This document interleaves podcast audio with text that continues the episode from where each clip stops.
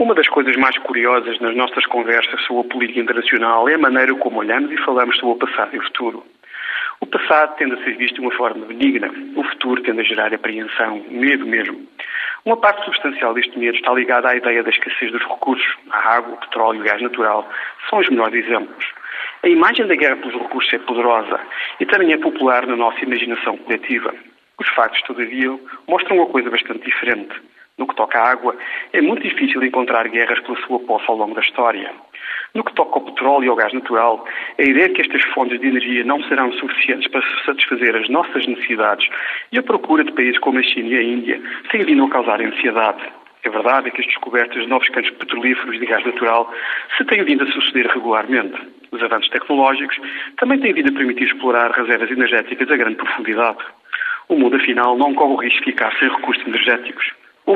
Pode não ser tão perigoso como pensamos.